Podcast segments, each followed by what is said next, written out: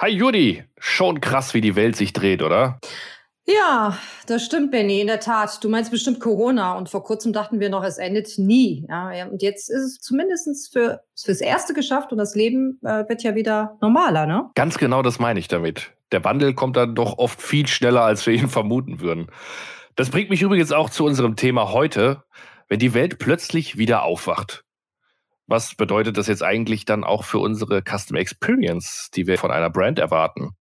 Und vor allem, was brauchen die äh, CXOs jetzt und in der Zukunft eigentlich für ein Anforderungsprofil? Dazu sollten wir umgehend mit dem Jens Böker sprechen.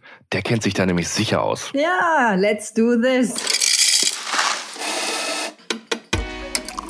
CX Café Custom Experience auf den Punkt gebracht. Wir begrüßen stets spannende Gäste bei uns im Café und helfen euch, euren Blick auf die große Welt der Kundenerlebnisse zu weiten und zu schärfen. Ich bin Benny, Presales und CX Expert bei SAP. Ich bin Jodi, Presales Manager bei SAP und CX und Commerce Experte. Und zusammen sagen wir herzlich willkommen auf ein Heißgetränk in unserem CX Café. Heute bei uns im CX Café Professor Dr. Jens Böker, Professor für Marketing an der Hochschule Bonn-Rhein-Sieg wissenschaftlicher Beirat bei der Management- und Strategieberatung Böker und Ziem oder Böker Ziem sowie in vielen weiteren Beiräten. Hallo, herzlich willkommen bei uns im CX Café jetzt. Ähm, vorab eine spannende Frage bei diesem ja, 35 Grad Wetter. Also es wird ja wahrscheinlich auch noch heißer. Wie magst du deinen Kaffee oder doch lieber einen Eistee? das, das verrate ich gern. Also heute wäre natürlich ein Eistee wirklich angebracht bei 30 Grad in Bonn. Ähm, aber tatsächlich bin ich äh, flexibel, immer mit einem guten Schuss Milch. Wenn die Bohne gut ist und nicht so viel Säure hat, dann trinke ich auch mal einen Kaffee gerne schwarz. Und ich bin tatsächlich Espresso-Fan. Ah, ich auch, ich auch. Fantastisch. Dann brühe ich uns den jetzt mal auf und dann können wir direkt ins Thema einsteigen. Wunderbar, dann bereiten wir den Kaffee mal vor. Und du Jens, sag mal, du bist ja ganz nah dran an Unternehmen, aber auch an Studierenden. Was sind denn für dich so die größten Veränderungen gewesen in den letzten zwölf Monaten? Wenn wir jetzt mal die Thematik Distanzstudium und sowas außen vor lassen, darf man natürlich nicht unterbewerten. Ja, genau. Zum Distanzstudium vielleicht nur ein Wort. Es hat immerhin gut funktioniert. Also die Vorlesungen und auch die Prüfungen haben funktioniert und das ist die, die gute Botschaft. Ansonsten Benny hat sich natürlich tatsächlich äh, viel geändert. Das äh, Konsumentenverhalten hat sich verändert, das Kaufverhalten hat sich verändert und Unternehmen müssen darauf natürlich die richtigen Antworten finden. Ähm, ich habe im Rahmen einer Studie auch festgestellt, dass viele der Investitionsentscheidungen zur Digitalisierung vorgezogen werden mussten, weil die Unternehmen natürlich erkannt haben, die Märkte ändern sich. Und traditionelle Vertriebskanäle und traditionelle Kommunikationskanäle funktionieren nicht mehr oder nicht mehr so gut. Und das erfordert natürlich schnelle Antworten. Und das ist eigentlich das Schöne natürlich und das Spannende auch immer in der Wirtschaft, immer wieder auf veränderte Situationen in den Märkten im Punkt Technologie neue Antworten zu finden. Und meinst du, da gab es schon äh, wesentliche Unterschiede zwischen äh, den äh, Mittelständlern und den Large Enterprise Kunden? Gab es da auch wesentliche Unterschiede? Ja, im Großen und Ganzen haben die natürlich schon dieselben Themen auf der Agenda stehen. Ähm, tatsächlich ähm, würde ich gar nicht so stark trennen zwischen äh, großen Unternehmen und Mittelständlern. Eigentlich mehr sind es die Open-Minded Unternehmen, die versuchen, weit vorne zu sein, die auch neue Technologien nutzen wollen, um eng am Kunden zu sein und sich damit Wettbewerbsvorteile zu verschaffen. Und das ist eigentlich äh, Jody, unabhängig von der Größe eine, eine Frage des Mindsets. Ne? Wie tickt das Management, das Mittelmanagement? Ziehen alle im Unternehmen an einem Strang? Oder ist man da eher defensiv oder konservativ im Unternehmen unterwegs und sagt, Mensch, das, was wir die letzten Jahre gemacht haben, das hat ja auch schon ganz gut funktioniert. Ne? Ähm, wir haben äh, auch tatsächlich festgestellt im Rahmen von Befragungen, wenn man mal guckt, was ist denn ganz weit oben auf dem Radarschirm, dann sind es zwei Sachen und, und eigentlich sogar unabhängig von der, von der Unternehmensgröße. Das ist einmal natürlich die digitale Transformation, steht ganz weit oben. Und das zweite ist das Thema Cyber Security. Es ist einfach in der letzten Zeit so unfassbar viel passiert. Die Unternehmen werden systematisch attackiert. Und vor diesem Hintergrund wissen Sie natürlich heute teilweise aus schmerzhafter eigener Erfahrung, aber die Schutzmechanismen müssen in Zukunft stärker sein. Du hast ja jetzt zwei wichtige Themen genannt, Jens, digitale Transformation und Cybersecurity. Ich meine, äh, Cybersecurity ist so gefühlt äh, in den letzten Jahren so ein bisschen in den Hintergrund äh, gegangen oder äh, zumindest kam es mir so vor. Ich meine, wir haben, wir haben uns verstärkt mit digitaler, äh, digitalen äh, ja, Umständen und der Transformation mit unseren Kunden unterhalten und sind ja immer noch dabei. Ähm, Security kommt dann immer, ich, ich sage jetzt mal im Nachgang äh, zum Zuge, aber das ist ja anscheinend doch nicht der Fall. Also es sind wirklich zwei wesentliche Themen, die, immer hochkommen. Da kann ich dir recht geben, das war ein bisschen ruhiger um das Thema und es ist jetzt wieder lauter geworden, einfach weil mehr passiert ist und es passiert mehr in zweierlei Richtungen, nämlich einmal, dass ähm, Angriffsvolumen wird größer. Das heißt, es, Unternehmen sind mit mehr Angriffen konfrontiert und auf der anderen Seite ähm, auch die Auswirkungen werden dramatischer für Unternehmen, weil natürlich diejenigen, die da eine gewisse kriminelle Energie haben, sich mittlerweile ähm, ganz genau überlegen, wie können sie dem Unternehmen idealerweise am schwersten schaden. Und diese beiden Punkte führen dazu, dass das Thema tatsächlich hochkocht und dass sich Unternehmen damit beschäftigen müssen. Ansonsten passiert natürlich gerade viel. Wir haben äh, gerade vor, vor wenigen Wochen den Angriff auf Colonial gehabt, die größte, die größte USA-Pipeline, 9000 Kilometer, die ein paar Tage außer Betrieb genommen wurde. Und wir haben auch festgestellt, dass es da diese berüchtigten Dominoeffekte gibt. Das heißt also, wenn das äh, eine Unternehmen betroffen ist, werden auf einmal Kunden oder Zulieferer ebenfalls mit betroffen. Ne? Und dann zieht sich das wirklich wie eine Kette durch die, die Wirtschaft. Und die Unternehmen sehen, dass sie hier eben verstärkt sich schützen müssen. Und ähm, der Schutz sieht im Großen und Ganzen folgendermaßen aus. Das habe ich auch in vielen Gesprächen so mit, mit äh, IT-Verantwortlichen ähm, diskutiert. Nämlich natürlich braucht man so eine Firewall, also eine dicke Mauer. Ne? Und wenn man da angreift, dann muss die Mauer einfach standhalten. Die, die muss dick und hoch sein. Aber was in Zukunft viel wichtiger wird, und zwar ergänzend als Zusammenspiel, ist das Thema Vorsorge, also proaktives Schwachstellenmanagement. Also idealerweise lässt man den Angreifer gar nicht mehr zu dieser dicken Mauer kommen, sondern prüft alle möglichen Einfallstore. Das sind natürlich alle möglichen Geräte mit IP-Adressen Ne, das sind die Einfallstore und die müssen immer wieder abgeklappert werden, jeden Tag ganz regelmäßig. Und es muss geguckt werden, ist der dicke Riegel noch vorgeschoben oder ist der ein bisschen wackelig, haben sich die Schrauben gelöst und dann äh, äh, muss man natürlich die Schrauben wieder nachjustieren. Dann meine interessante Frage, Jens, an dich. Ich meine, ihr, ihr seid ja schon an den Unternehmen nah dran und habt ja auch diese Umfragen. Wie, inwieweit sind unsere Unternehmen in Deutschland gut vorbereitet darauf? Ja, das ist, das ist wirklich eine der spannendsten Fragen. Und man wirft ja den deutschen Unternehmen immer wieder vor, dass ein Nachzügler oder der deutsche Mittelstand, der ist noch nicht aufgewacht im Punkt äh, Digitalisierung. Und zunächst mal, wenn ich das mit meinen Besuchen in den USA vergleiche oder im Silicon Valley, dann würde ich auch sagen, Klar, amerikanische Unternehmen sind da immer einen Schritt weiter. Aber ähm, wir haben bei einer Befragung von über 200 Unternehmen festgestellt, dass sich tatsächlich viele als digitale Vorreiter oder auch als Profis mittlerweile bezeichnen. Also circa 50 Prozent der Unternehmen. Das heißt ja auch, die haben das schon auf der Agenda. Tatsächlich sagen manche auch, wir sind Datenverschwender. Wir wissen eigentlich gar nicht so richtig, was wir damit anfangen sollen. Und acht Prozent der befragten Unternehmen sagen auch ganz klar, also wir sind Nachzügler. Wir gucken uns irgendwie an, was die anderen machen und wenn das funktioniert oder wenn das preiswerter ist, äh, dann gehen wir dann springen wir auch auf den Zug und dann schließen wir uns den Digitalisierungsinitiativen an.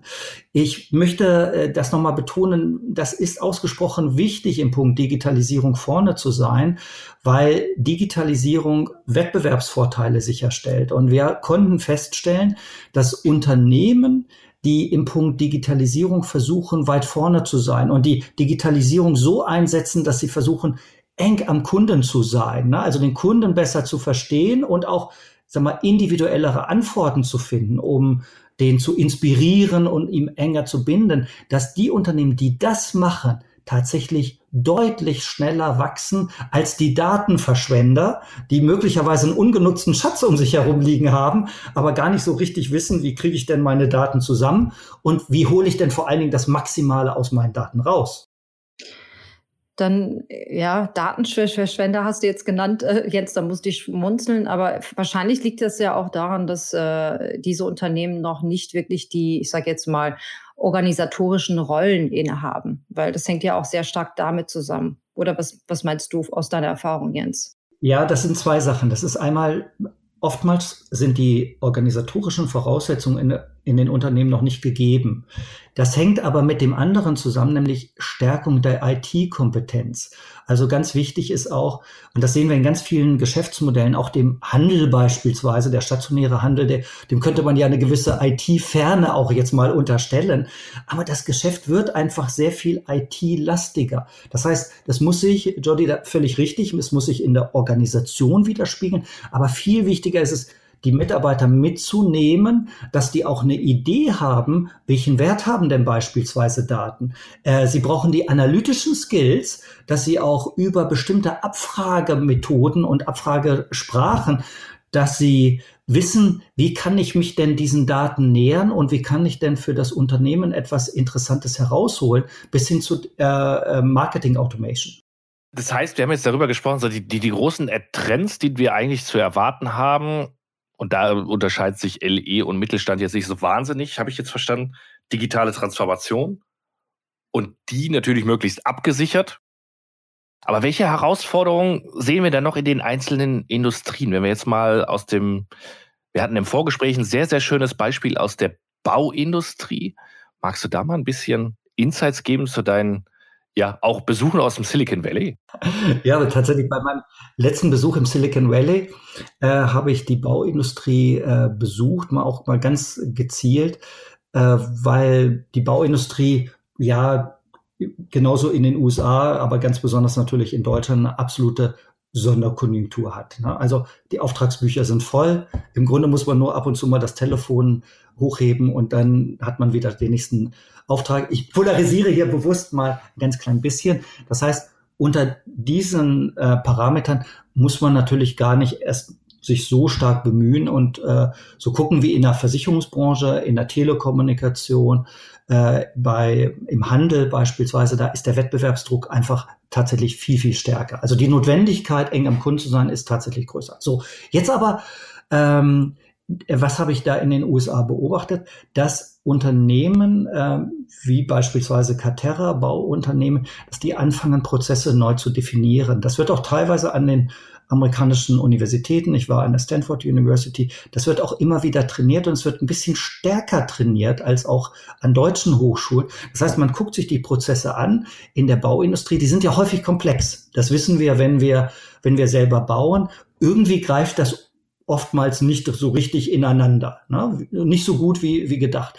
Der Berliner Flughafen ist sicherlich das beste Beispiel dafür, dass man das hätte viel, viel besser machen können. So, und was versuchten, versuchen jetzt äh, Unternehmen, auch in Deutschland übrigens, Goldbacks, Goldback beispielsweise oder Max Bögel, genauso wie Caterra in den USA, ähm, dass sie sagen, wir, wir versuchen jetzt die Prozesse neu zu definieren, so ähnlich wie in der Elektronikindustrie oder wie in der Automobilindustrie. Das heißt also, diese Zulieferbeziehungen und Herstellerbeziehungen, die werden neu definiert. Also wirklich in Time zu liefern und tatsächlich die, die Sachen auch gut vorbereitet zu liefern.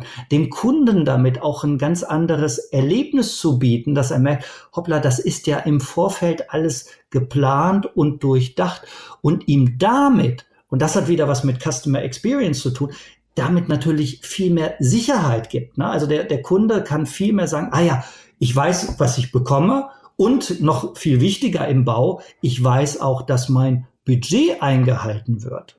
Das ist somit das Spannendste eigentlich, ne? wenn, ich, wenn ich mit einem Budget starte, dass es am Schluss nicht komplett äh, irgendwie äh, ja, nach nach oben Hause explodiert. Genau. Das, das setzt dann aber auch voraus, äh, damit ich das Budget einhalten kann. Ich muss auch mit Daten, äh, auch in der Bauindustrie oder in, sagen wir mal, vielleicht ein bisschen IT-ferneren Industrien, dass man anfängt, Daten anders zu orchestrieren, anders zu verstehen, anders zu monitoren und die analytischen Skills auch äh, zu, zu schärfen. Ne? Das ist wirklich extrem wichtig, dass man, dass man äh, anders anfängt, das Unternehmen zu steuern. Du hast jetzt Katera als Beispiel genannt, Jens. Was können unsere Zuhörer sich darunter vorstellen, was Katera jetzt vor anderthalb Jahren anders angefangen hat und äh, die Prozesse anders dargestellt hat? Also Vielleicht hast du da noch ein paar Beispiele. Ja, diese komplexen äh, Vertriebsstrukturen, die wir beispielsweise haben. Ne? Wir haben dreistufige Vertriebswege im, äh, in der Bauindustrie, also von dem Hersteller über den Großhandel, über den Verarbeiter und dann zum Endkunden. Die sind natürlich sehr kompliziert die erfordern auch immer wieder einen großen Abstimmungsbedarf. Und da hat man ganz klar gemerkt, dass die sich dafür gar nicht groß interessiert haben, dass die gesagt haben, nein, wir, ma wir machen das so wie in der Automobilindustrie. Wir arbeiten, wir als, als Hersteller, wir arbeiten jetzt direkt mit den ähm, großen Zulieferern in der Bauindustrie zusammen und da wird überhaupt gar keiner mehr dazwischen geschaltet. Ne? Und auf der anderen Seite, dass man, dass man aber auch eben äh, ähm, dem Kunden Services anbieten kann, zusätzliche Services, datenbasierte Services. Also wenn der Kunde beispielsweise ein vernetztes Haus haben möchte, dann kann er das quasi scharf schalten. Die Sensoren, die Sensorik, die dafür notwendig ist, die ist dann sowieso im Haus verbaut. Und das ist so, so ein bisschen wie beim Tesla, den kann man in der Basisversion kaufen und ich, man kann auf dem Handy dann äh, dazu buchen für 1800 Euro hätte ich gerne ein bisschen mehr PS oder für 3700 Euro hätte ich jetzt gerne gerne noch das äh, automatisierte Fahren oder so. Und genau so ist das auch tatsächlich in der Bauindustrie. Ne? Ich kann mir etwas individuell dazu buchen. Und jetzt entsteht was ganz Spannendes, nämlich ist es nicht nur ein Asset-Verkauf, der sich abzeichnet. Das heißt also, ich stelle ein Haus ähm, tatsächlich in den USA weitgehend standardisiert zur Verfügung, sondern ich biete quasi auch einen monatlichen Service an ne, für Smart Home. Und damit komme ich in ein Subscription-Modell und kann Daten sammeln. Ich kann bekomme Informationen über das Nutzungsverhalten äh, der Immobilie und ich weiß da möglicherweise bevor äh, die Familie, die da drin wohnt oder der das Unternehmen, ob es zu groß, zu klein ist, wie es genutzt wird, ob angebaut wird, ne, äh, weil ich einfach die entsprechende Datenbasis habe. Klingt sehr, sehr spannend alles. Ich meine, äh, ein, ein Haus zu kaufen, wo dann schon alles im Petto schon drin ist und ich könnte per Handy wirklich alles aktivieren, was ich brauche für mein Smart Home. Ähm, dann hat man ja sozusagen einen kleinen Poltergeist dann zu Hause, den man mal aktiviert und mal nicht.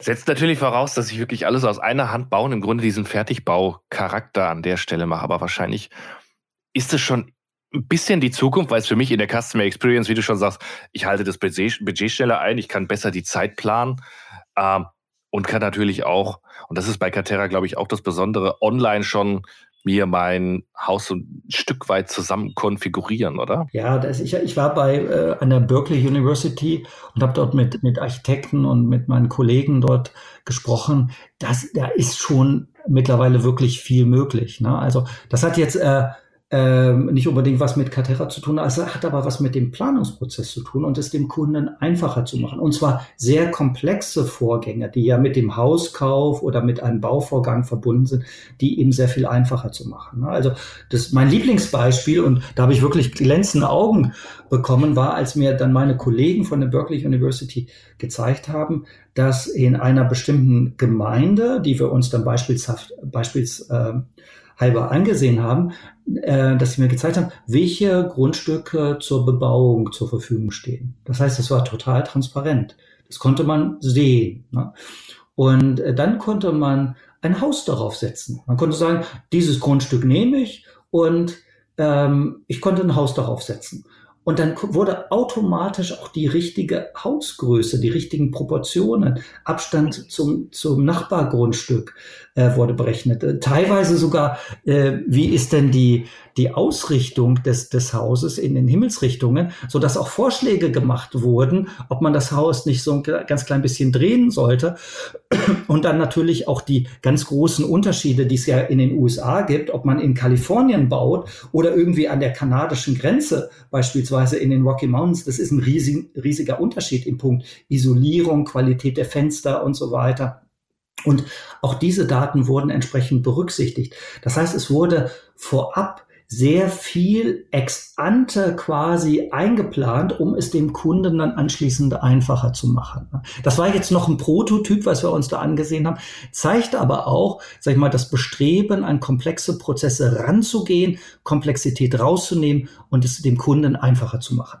Das ist, das ist genau, wenn, wenn ich näher an den Kunden möchte, was wir gerade hatten, dann komme ich natürlich genau mit solchen Themen extrem nah ran. Das ist ein guter, Stich, ein, ein guter Stichpunkt.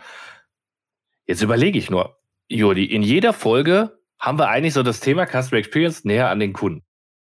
Thema Personalisierung, Hyperpersonalisierung. Aber was bedeutet das für dich jetzt mal aus, aus deiner Brille? Näher am Kunden sein, Jens. Ja, also näher am Kunden heißt für mich vor allen Dingen erstmal den Kunden verstehen ähm, Empathie zu zeigen, äh, Daten zu sammeln, Kontaktpunkte mit dem Kunden so zu nutzen, dass meine Datenbasis vervollständigt wird. Und dass das auch ein kontinuierlicher lernender Prozess ist. Natürlich müssen die DSGVO-Richtlinien und so weiter eingehalten werden und eine Permission muss idealerweise erteilt werden. Aber dass man wirklich sagt, okay, ich nutze im Grunde jeden Kontakt mit dem, mit dem Kunden ganz authentisch, ohne auch dem Kunden zu sehr auf die Nerven zu gehen, um den Kunden besser zu verstehen.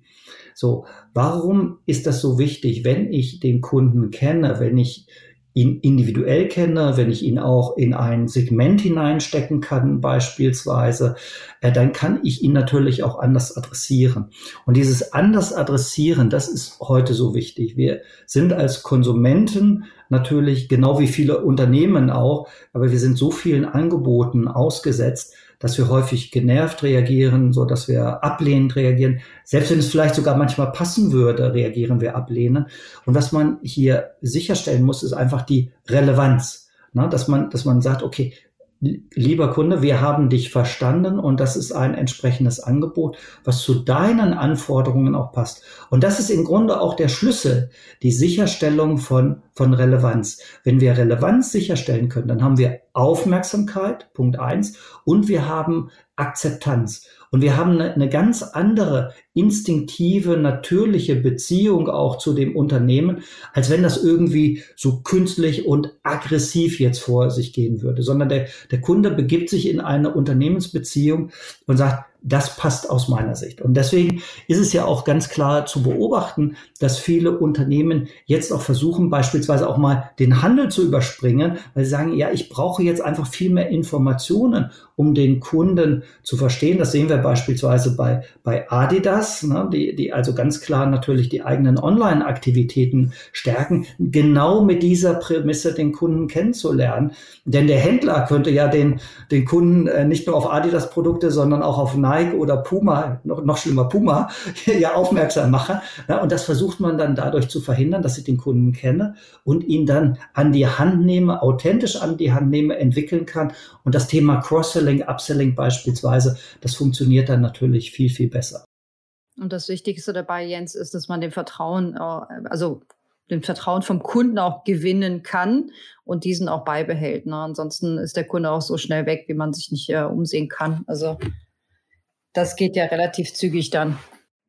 Man muss vor allem, glaube ich, auch aufpassen, dass man den Kunden nicht zu gut kennt.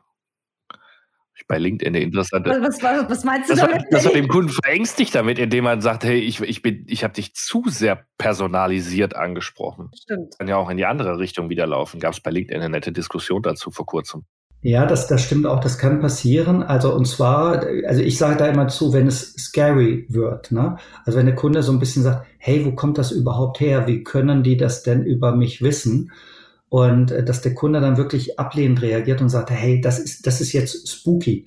Ne? Und ähm, dann hat man auch da ein bisschen überzogen und deswegen auch immer wieder die richtige Tonalität zu finden ne? und auch über die Themen zu kommen.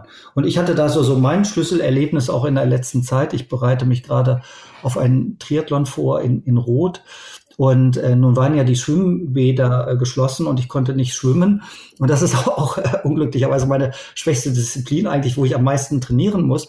Ja, und die, Schwimmbäder waren, waren zu und kurz nachdem die Schwimmbäder äh, geschlossen waren, und zwar nämlich ein Tag danach, habe ich dann über Instagram Werbung bekommen über Zugseiltraining ne, und äh, spezielle Trainingsmethoden, wie man offline, also quasi außerhalb des Wassers eben seine Muskulatur weiter trainieren kann. Und äh, das fand ich richtig klasse. Das war für mich so ein Beispiel, wie Relevanz sichergestellt wurde. Es war wirklich genau die richtige Werbung zum richtigen Zeitpunkt. Die hatte bei mir eine super hohe Aufmerksamkeit und sofort habe ich mich damit beschäftigt. Und das ist glaubwürdig, wenn sowas passiert. Da habe ich sogar das Gefühl gehabt, hey, super gut mitgedacht. Ne? Da, da hat einer jetzt mitgekriegt, in Deutschland sind die Schwimmbäder geschlossen und genau das ist das, was die Schwimmer jetzt eben auch brauchen. Ne? Und, und das ist ein schmaler Grad, den darf man nicht überziehen, ganz klar. Und man darf da auf gar keinen Fall mit der Holzhammer-Methode kommen, sondern idealerweise wirklich über Lösungsvorschläge. Lösungsvorschläge, die dann so präsentiert werden, dass der Kunde sagt, das kann für mich attraktiv sein. Es besteht halt aus meiner Sicht so ein bisschen die Gefahr, dass ich dann auch, wie bei Facebook oder, oder so, dass ich in so einer Blase lande, nur weil ich einmal mich für Schuhe interessiert habe. Der Anbieter sagt, hey, der interessiert sich für Schuhe. Und dann kriege ich gefühlt zwei Wochen lang jeden Tag Schuhe angezeigt. Und ich denke mir so, ja, aber ich habe doch schon Schuhe gekauft, warum soll ich denn jetzt noch mehr Schuhe kaufen? Ist vielleicht jetzt, vielleicht denken sie, ich bin eine Frau, aber äh, wenn ich einmal Schuhe gekauft habe, dann brauche ich in der Regel nicht eine Woche später schon wieder Schuhe, vor allem nicht genau die gleichen, die mir dann immer wieder angezeigt werden. Aber Benny, das ist hier dünnes Eis gerade. Beim Aussprechen dachte ich es mir schon. Also, uh, okay. Uh, nächstes Thema. Welche Trends, wenn wir näher an den Kunden gehen? Und in der Vergangenheit hat man ja so eher gesagt, hey, ich, personal, ich, ich lerne den Kunden kennen, ich personalisiere, ich verkaufe ihm einmal was. Jetzt geht es aber auch häufig immer mehr in die Richtung Abonnement. Oder auch, und Corona hat das wahrscheinlich auch wieder mal ein bisschen beschleunigt, statt stationäre Läden oder Läden, die ganz viel dabei haben, eher in die Richtung Showroom.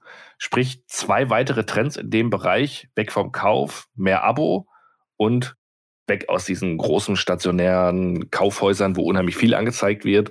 Ähm, und wo das Beispiel, was du gerade gesagt hast, wenn ich einen Adidas-Schuh positioniere, dann möchte ich eigentlich nicht, dass nebendran Puma, Nike und whatever alles steht. Also eher ein Showroom zu den Marken. Was ist, was sind da deine Beobachtungen? Du kümmerst dich ja auch viel um das Thema Wettbewerbspositionierung, Vertriebsstrategien. Genau. Das, das Thema Abo oder Subscription, das passt natürlich genau in dieses Szenario, was ich gerade skizziert habe, den Kunden näher kennenzulernen und Daten zu sammeln. Ne? Und wirklich äh, Verhaltensweisen des Kunden zu erfassen und dann immer wieder auch individuell auf den Kunden einzugehen. Das geht natürlich beim Subscription-Modell viel, viel besser. Das setzt natürlich eine gewisse IT-Infrastruktur voraus und setzt natürlich auch das entsprechende Pricing-Modell voraus. Ne? Also ähm, und äh, gerade auch im, im Gespräch mit Startups, und wir haben jetzt an der Hochschule auch wieder ein Startup Competition und Anfang Juli werden die Ergebnisse da auch präsentiert. Da merkt man immer wieder, also das ist auch mit mittlerweile erkannt, der große Wert von Subscription. Also was, was Spotify und Co. einfach hier auch vorgemacht haben. Ähm, das, was du angesprochen hast, Benny, ähm, im, im Handel, ähm, da zeichnet sich Folgendes ab. Natürlich haben wir eine entsprechende Produktvielfalt. Manchmal haben wir sehr große Produkte, wenn man an Autos denkt oder Motorräder beispielsweise oder auch an große Sportgeräte, Surfbretter und so. Das wird natürlich immer individueller und damit für den Handler auch immer schwieriger, alles entsprechend auch vorzuhalten. Ne? Und das Risiko wird natürlich auch groß, dann vielleicht auch die falschen Sachen auch mal vorzuhalten. Und da kann man sich auch mal vergaloppieren mit den ökonomischen Folgen. Ähm, was wir hier beobachten, ist ganz klar, dass sich der Handel, und das ist sehr erfreulich, auch immer stärker damit auseinandersetzt, welche Möglichkeiten habe ich denn einmal Daten zu sammeln, Klar, so wie eben gerade diskutiert, aber auf der anderen Seite eben über digitale Tools auch ähm, äh, äh, Möglichkeiten aufzuzeigen, Möglichkeiten, was andere Produkte angeht, was andere Varianten angeht, was Modifikationen, was andere Farben, andere Materialien angeht. Das heißt, ich bin auf einmal in einer Situation, wo ich nicht mehr alles selber vorhalten muss, sondern wenn es gut gemacht ist, ähm, über Sound, also über Lautsprecher, über Bildschirme, über Hologramme beispielsweise sogar, dass ich Alternativen auch aufzeigen kann. Und dann bin ich in einem echten Beratungsgespräch, ohne dass ich jetzt diese gesamte Bandbreite auch äh, vorhalten muss. Das hat sogar noch einen weiteren Vorteil. Wenn ich zu solchen smarteren Konzepten komme, so dass ich sage, ich habe eigentlich nur ganz wenige Produkte, aber ich kann digital die Welt der Möglichkeiten aufzeigen, da brauche ich natürlich weniger Platz. Ich muss weniger Miete zahlen und ich kann es mir dann auch sogar erlauben, mal von der grünen Wiese wieder in die Stadt zu gehen und das macht eine Stadt auch wieder interessanter. Ne? Und die Städte sind ja heute auch sehr, sehr, sehr gefordert, äh, Konzepte zu finden und Antworten zu finden auf diesen, auf den starken Online-Kauf. Und so könnte man Städte wiederbeleben, man kann sie attraktiver machen. Die Kunden kommen da rein und können ein Beratungsgespräch suchen und haben dann auch das, was der digitale Kauf eben nicht bietet. Sie haben viel stärker das Sounderlebnis, vielleicht das haptische Erlebnis, auch wenn ich das den Ledersitz vielleicht nicht genau sehe, aber ich habe das Leder da als Muster. Ich kann es anfassen, ich kann es riechen. Und es ist nicht zu unterschätzen, die Menschen wollen nach wie vor sicher sein in ihrer Entscheidung und deswegen müssen auch möglichst viele Sinnesorgane angesprochen werden in der Kaufentscheidung, die signalisieren, jetzt ist alles in Ordnung, es ist alles safe, die Ampel ist auf grün, ich kann mein Opfer erbringen und äh, mich von meinen Euros trennen. Ja, die Verbindung zwischen dem wirklich Experience digital und auch wirklich physisch da zu haben vor Ort ist wirklich wesentlich für uns Menschen und gerade um die Stadt auch zu beleben ist es auch ein wesentlicher Punkt jetzt, äh, den hat, also das Thema hatten wir auch jetzt einige Male in unseren Podcasts, Benny. Das weißt du ja, dass wir auch das Thema hatten mit Customer Experience und die Verbindung zwischen On- und Offline-Welt äh, spielt eine ganz, ganz extreme Rolle äh, bei uns. Vielleicht noch mal kurz zu den Fallbeispielen. Ähm, ich meine, du, du bist ja auch sehr stark mit, mit ich sage jetzt mal, Unternehmen äh, zusammen und auch mit den Studierenden. Da, da arbeitet ihr, ihr arbeitet wirklich an richtigen, realen Business Cases. Ähm, kannst du da vielleicht noch mal ein bisschen mehr aus dem Nähkästchen plaudern? Ich meine, mit den Studierenden seid ihr da wirklich äh, ne, dran und vor allem du bereitest dir dann auch wirklich die Studierenden drauf äh, vor, was eigentlich da in der realen Welt auf sie zukommt. Ja, das versuchen wir sehr stark. Ich bin auch ähm, Studiengangsleiter von unserem digitalen Marketing Master und da versuchen wir diese praxisorientierten Komponenten wirklich systematisch zu verankern. Also nicht, nicht zufällig, dass wir mal irgendwie einen tollen Vortrag haben oder mal ein tolles Projekt, sondern wirklich mit System, dass das Ganze institutionalisiert ist und, und zwar jedes Semester. Und das würde ich auch gerne mal berichten. Jetzt sind wir, bin ich der Vertreter der Hochschule Bonn-Rhein-Sieg aus dem Fachbereich Wirtschaftswissenschaften. Und äh, wir haben einen sehr praxisorientierten Ansatz. Das heißt, wir, wir schlagen die Brücke zu den Unternehmen und wir möchten auch aktuelle Fragestellungen aufgreifen und auch beantworten. Und da haben wir zwei Formate gefunden, mit denen wir das auch kontinuierlich äh, umsetzen können. Es gibt beispielsweise eine Vorlesung Digitalisierung und da werden Fragestellungen von Unternehmen aufgegriffen, an denen dann ein Semester sogar dran gearbeitet wird.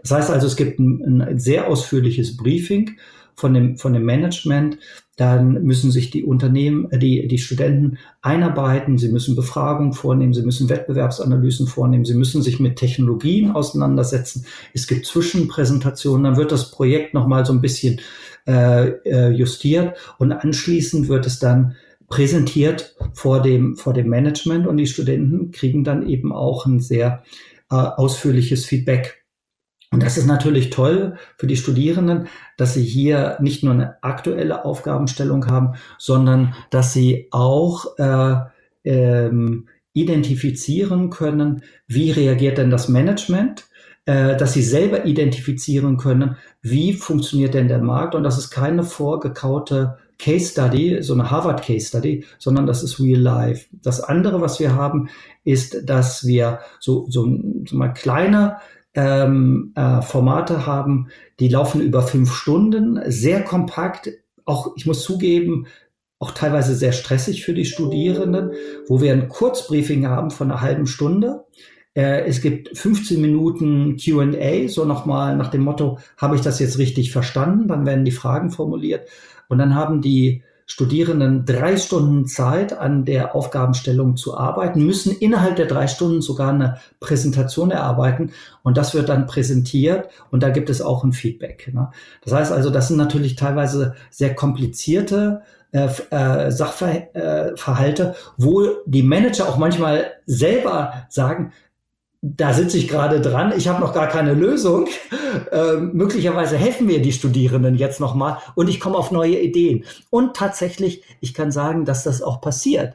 Wir hatten neulich einen CFO von einem mittelständischen Unternehmen, hatten vier richtig spannende Präsentationen und die habe ich dann auch für eine weitere interne Diskussion in diesem mittelständischen Unternehmen habe ich alle Präsentationen der Studierenden zur Verfügung gestellt, damit das dann auch weitergeht, damit der Ball da auch weiter am Rollen gehalten wird. Also es ist im Prinzip eine Win-Win-Situation, sowohl für die Studierenden als auch für die, ich sage jetzt mal, Manager aus den unterschiedlichen Unternehmen, die dann auch wirklich so, ich sage jetzt mal, innovative Ideen auch nochmal mitbekommen von den Studierenden und das dann auch wirklich in ihre Projekte reinfließen lassen können. Ganz genau. Ich finde es super, weil das bereitet ja die Studierenden genau auf die Zukunft vor, weil das Anforderungsprofil des typischen CIOs, CMOs, nennen wir es mal CXOs, in der Zukunft wird sich ja vermutlich weiter verändern. Ja, davon ist äh, auszugehen, dass sich, dass sich das weiter verändert. Also, ähm, und zwar gerade, ich sag mal, die, die typische Marketing-Ausbildung und das, sag mal, Märkte zu managen, das, das geht heute einher mit dem technologischen Know-how. Also wirklich die Veränderung von Märkten, die Veränderung von Technologien, das zusammenzubringen. Ja, und ähm, wir haben ja auch die CDOs beispielsweise, ne, die diesen Digitalisierungsprozess in den Unternehmen auch mit pushen sollten. Und ich könnte mir vorstellen, dass es in manchen Unternehmen sogar nur temporär ist, weil die nächste Manager-Generation, die drankommt, die hat dann auch das Wissen und für die ist das dann ganz selbstverständlich wirklich in Märkten, in Kundenanforderungen, in Wettbewerbssituationen und eben in Technologien zu denken und das dann auch entsprechend zusammenzubringen und besser zu orchestrieren.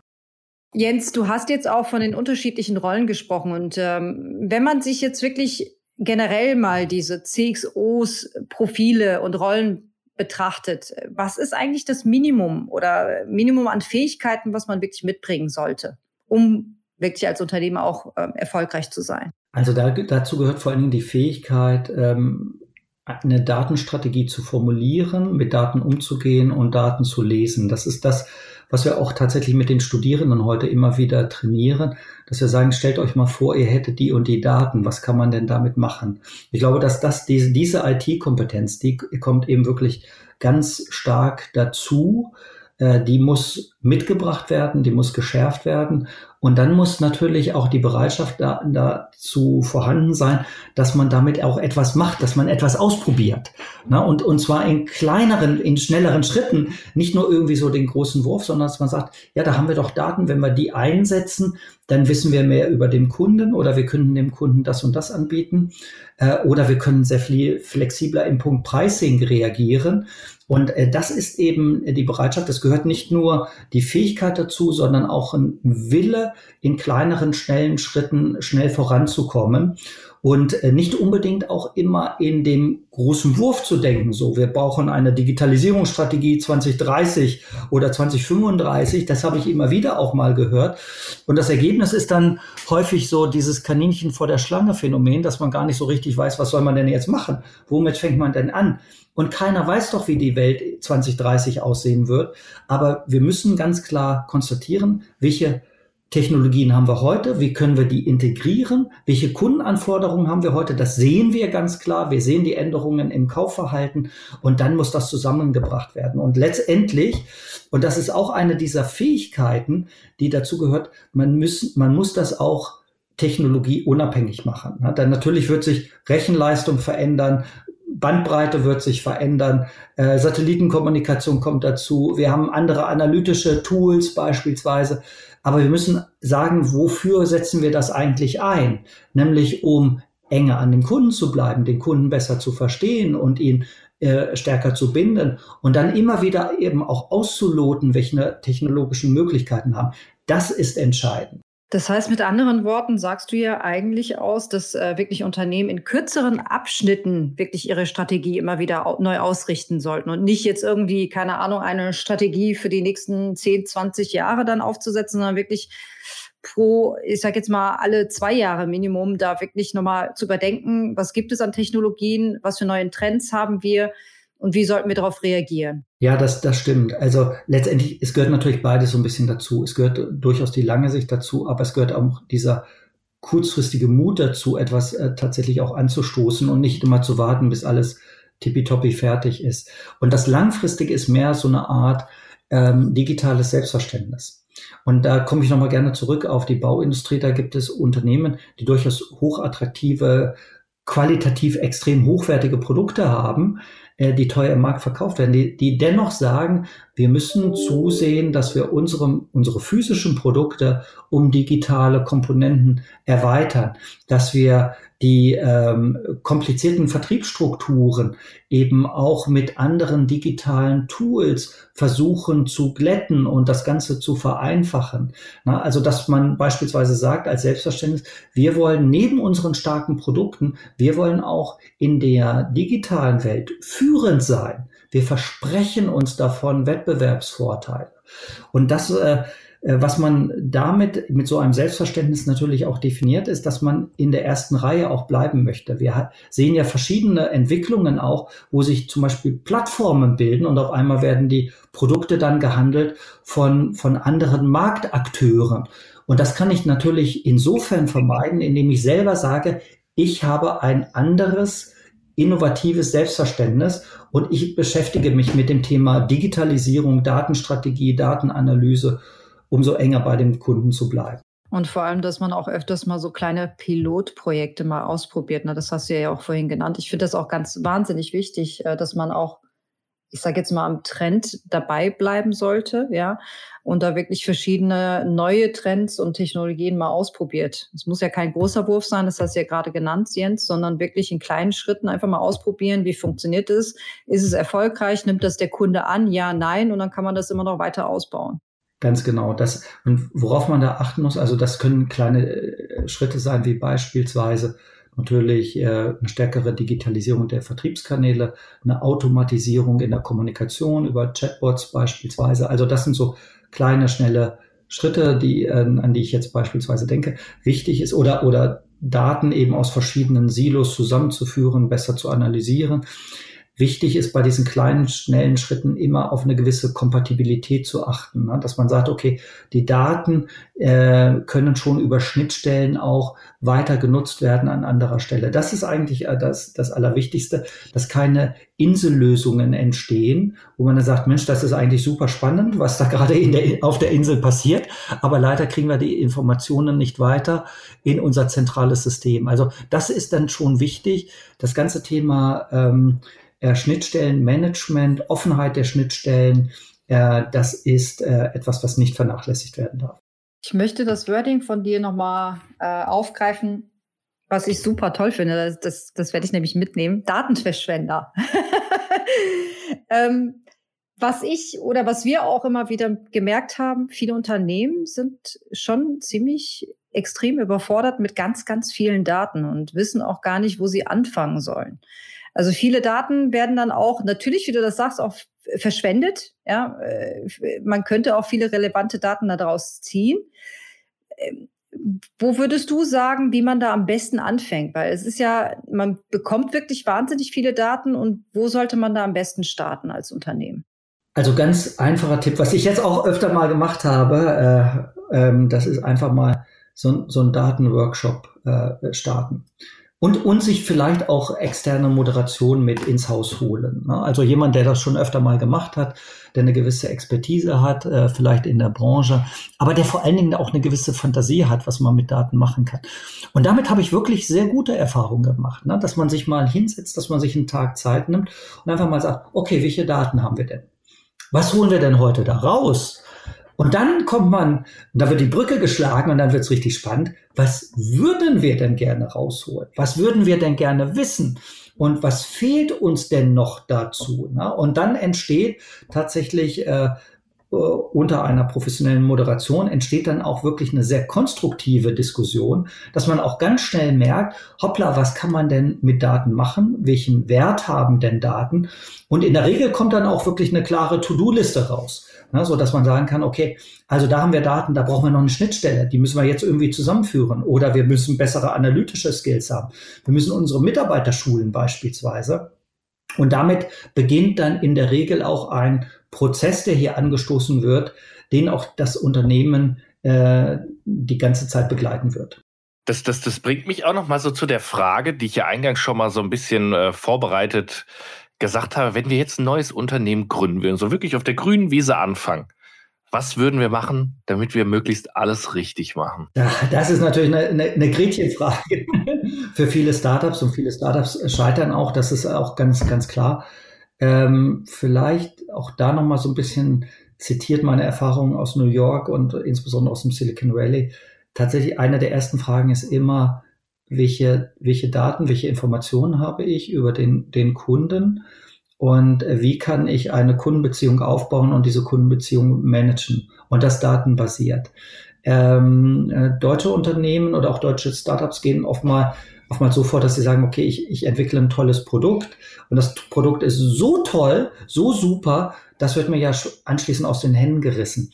Und dann ist eine gewisse Enttäuschung da, wenn es dann nicht so ist, ne? weil beispielsweise man eben sich nicht Gedanken darüber gemacht hat, wie man mit dem Kunden umgeht oder wie die Vertriebsstrategie en entsprechend aussieht. Ne?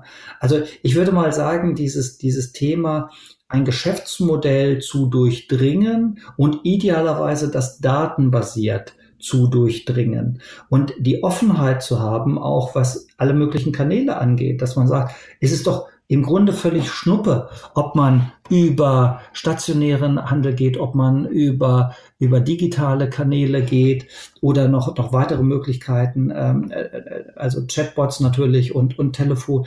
Wir machen es dem Kunden so einfach wie möglich, ne? dass, man, dass man sich im Grunde so ein bisschen als Dirigent in einem Orchester sieht und, und gar, gar nicht groß präferiert und sagt, das sind unsere Kanäle. Nein, der Kunde entscheidet, aus seiner Brille, was ihm wichtig ist. Und die Kanäle müssen dann einfach äh, entsprechend bereitgestellt werden. Sie müssen unterstützt werden.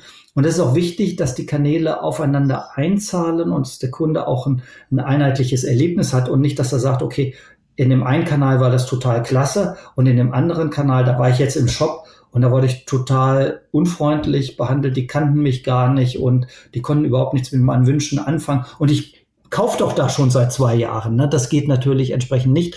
Auch da müssen wir zusehen, dass das natürlich geglättet wird und eine einheitliche Kundenbeziehung äh, oder Kundenerfahrung dann auch generiert. Also das A und O ist dann wirklich, äh, sich komplett auf die Kundenbeziehung datenbasiert zu fokussieren, Jens. Ja, ganz genau. Also wirklich Kunden sich zusammenzubringen und immer wieder auch die, die Daten äh, beziehungsweise die Kundenbrille aufzusetzen und zu überlegen, äh, welche Vorteile können wir von den Prozessen, von, dem, von, dem, von den ganzen Abläufen, äh, Bestellung, Auslieferung, äh, Logistik und, und so weiter, welche Vorteile kann das dem Ganzen haben? Denn gute Produkte können auch andere machen. Aber es geht wirklich darum, so dieses Look and Feel außerhalb dieses gute Bauchgefühl, dieses Vertrauen, von dem wir vorhin gesprochen haben, das eben auch aufzubauen. Und das kann man natürlich aufbauen, wenn man nur ganz wenige Kunden hat, dann kann man das auch von Mensch zu Mensch aufbauen.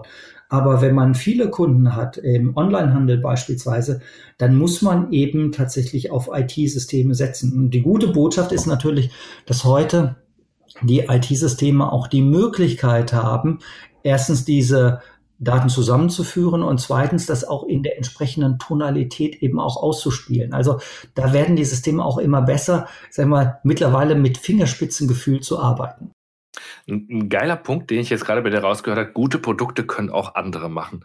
Aber das ist nämlich das, was mir immer wieder die letzten Wochen so in den Sinn kommt. Es gibt unheimlich viele und ein Beispiel ist, das werden wir auch in einem Podcast mal behandeln, ähm, Snox, Socken das Commodity-Produkt überhaupt.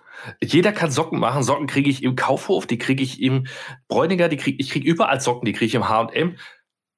Aber die haben einfach drumherum dieses Konzept, diese Customer Experience, dieses Engagement, dieses Personal Branding auf ein Produkt übertragen, was eigentlich jetzt gar nicht so wahnsinnig besonders ist. Und trotzdem macht es unheimlich Spaß, bei denen Socken zu kaufen oder Unterwäsche oder sonst irgendwas. Benny, ich habe mir übrigens Socken äh, bestellt bei Snox. Ja, das darf ich, glaube ich, hier auch sagen. Sehr geil. Ähm, es, ist, es ist wirklich in der Tat simpel und einfach. Ja, also man, man kriegt wirklich die ganze Story von Snox mit und äh, ich, ich fand es toll. Also allein wirklich, wie, wie Snox entstanden ist. Und ich meine, klar, ich kriege die Frage erstmal, will ich mir die Story äh, ansehen, äh, per E-Mail auch bekommen. Und wenn ich dazu stimme, dann kriege ich auch natürlich die Informationen. Und das finde ich auch toll. Also gut gemacht. Jetzt guckst du ganz verwirrt. Ich weiß gar nicht, ob du Snox kennst, Jens. Ja, ja, ja, genau. Ich habe es aber noch nicht ausprobiert, muss ich fairerweise sagen. Sicherlich mal ein, ein, ein Versuch wert.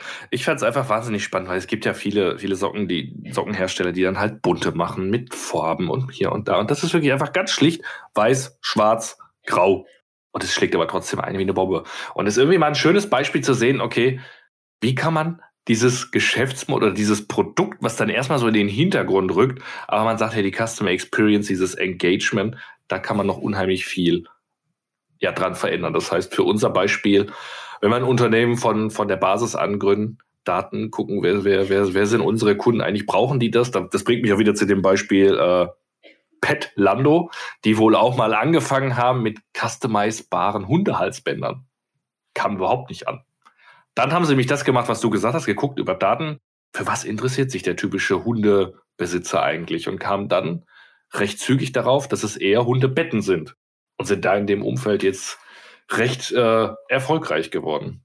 Ja, sehr spannend. Ich glaube, gerade an den, an, den, an den jungen, frischen Unternehmen kann man nochmal schauen, was in den großen Unternehmen vielleicht heutzutage noch so ein bisschen, ja, stiefmütterlich, zu stiefmütterlich behandelt wird, was aber auch ganz natürlich ist bei einer bestimmten Größe irgendwann, dass da das ein oder andere nicht mehr so im Fokus steht oder nicht permanent auf, auf, auf Priorität 1 stand. Habt ihr dem noch was hinzuzufügen? Mein Monolog. nee, nee, nee, passt soweit. Ansonsten ist jetzt, glaube ich, leider schon wieder der Zeitpunkt, wo wir sagen, vielen Dank, Jens. Toll, dass ja, du unser gerne. Gast warst. Das, das war Spaß eine gemacht. Riesenfreude. Danke dir, Jens. Uns ebenso. Und jetzt schauen wir mal, dass wir die 35 Grad heute noch gut überstehen. Du möchtest mehr spannende und inspirierende Coffee Talks erleben? Dann abonniere unseren Podcast und sei auch beim nächsten Mal wieder gleich bei der Veröffentlichung dabei. Tschüss und bis bald. Wir hören uns.